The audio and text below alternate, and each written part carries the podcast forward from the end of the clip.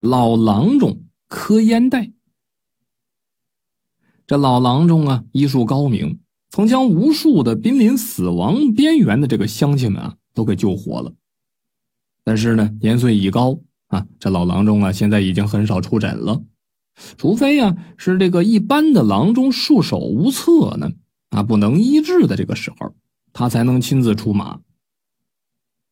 说前几天啊，村头那个王二嫂子，哎，不知道什么原因，这突然呢就起了病了。啊，不仅是满嘴胡言乱语，还光着脚丫子到处乱跑啊！什么石蜡子呀、烂泥巴呀，啊，全都是往上里边踩。这家里边人没办法了，只好把他捆到椅子上。这郎中呢，请了一波又一波的，谁也看不出是个啥毛病来，最后都是摇着头啊走了。这家里边人呢，只好去请这老郎中出马了。老郎中那两条斑白的大胡子从嘴边垂下来，啊，说起话来呢还一动一动的，挺有意思。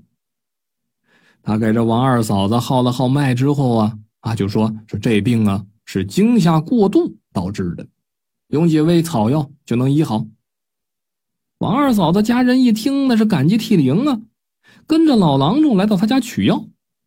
这几味普通的药都找了，可是啊，这个龙须草。没有了，家里边都用完了。哎，这可是一味草药啊，只有这个后山顶上才长这种草药，怎么办呢？别人呢都不认识，这老郎中就得呀亲自出马。这救命如救火啊！他急急忙忙的带上工具，背上这个竹篓子就出发了。说这个后山呢挺大啊，也是那树木丛生，花草茂盛。过去呢，上山的人有不少啊，都没回来。于是呢，就传的是越来越神乎其神了。说什么呀？说这山上啊有野人，有妖怪。哎，这些个给后山就笼罩了更多的神秘色彩。老郎中不信这个邪呀。前些年他还经常去上山去采药去，也没碰见个什么鬼呀神儿的。倒是呢，遇见过几次野猪。不过近两年来呢，啊，也是自己年纪大了。就没再上山。这会儿眼看着啊，这个太阳要落山了，老郎中才不容易的爬到山顶。他在山顶上找了一大圈，也没找着自己要的那个龙须草。于是他放下背篓啊，伸了伸这个啊有些酸疼的腰，拿起烟袋锅子，点上一锅这个土烟，扭过头来，一屁股啊就向旁边一个偌大的树桩子上就坐上去了。叼着烟袋锅子，津津有味的抽着，啊，把这脚抬起来，脱下了鞋，把钻到鞋里边那小石子儿啊清理清理。这一袋烟抽了得有十五分钟左右吧。这老郎中呢，琢磨着呀，这得走了是吧？从嘴里边拿出烟袋来，把烧得滚烫的烟袋锅子啊，用力的在屁股底下那树桩子上磕了好几下子。试图将里边啊没有燃烧完的烟叶子给磕出去，可是让他没想到的是，这屁股下边这个大树桩子竟然微微的动了动，险些把他晃倒在地上。啊，他心想这咋回事啊？赶紧的一下跳了起来，扭过头来仔细的回头瞅了瞅。他仔细的观察过后啊，倒吸了好几口凉气，魂儿都要吓出窍了。怎么着？原来他坐着的树桩子呀，竟然是一条蜷缩着的巨蟒，那身子是灰褐色的，肚皮也是灰褐色的。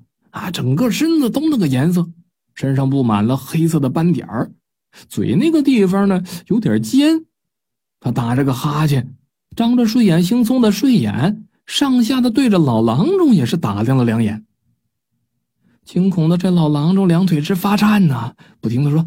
啊，对对对，对不起，对不起啊，无意冒犯。可是令老郎中惊讶的是，这条巨蟒竟然开口说了人话了。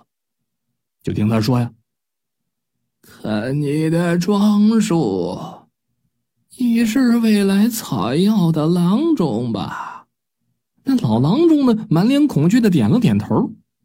巨蟒扬了扬头，敬佩的望着那老郎中说。你是个行善的好人，我不会伤你。你说说，你要采什么药？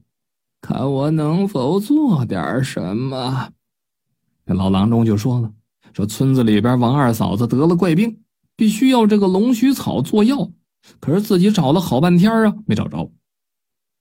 你看这个是吗？”那巨蟒说完，用嘴将下巴下边的一团草递到了老郎中的手里边。老郎中连忙伸手接过来一看，感激的说：“哎呀，就是这个，太感谢了，这下王二嫂子有救了。”不用谢，以后好好的做你的郎中，多一些病人吧。那巨蟒说着，老郎中正准备答话呢。啊，好好感谢一下！哎，这个时候，只见一股白烟腾空而起，眨眼之间，那巨蟒就不见了。老郎中拿着那个龙须草，赶紧的赶回到了村子里边，救好了这个王二嫂子。再后来呢，那老郎中啊也上过几次山，可是呢，再也没碰见过那条巨蟒了。好了，这就是。老郎中磕烟袋的故事。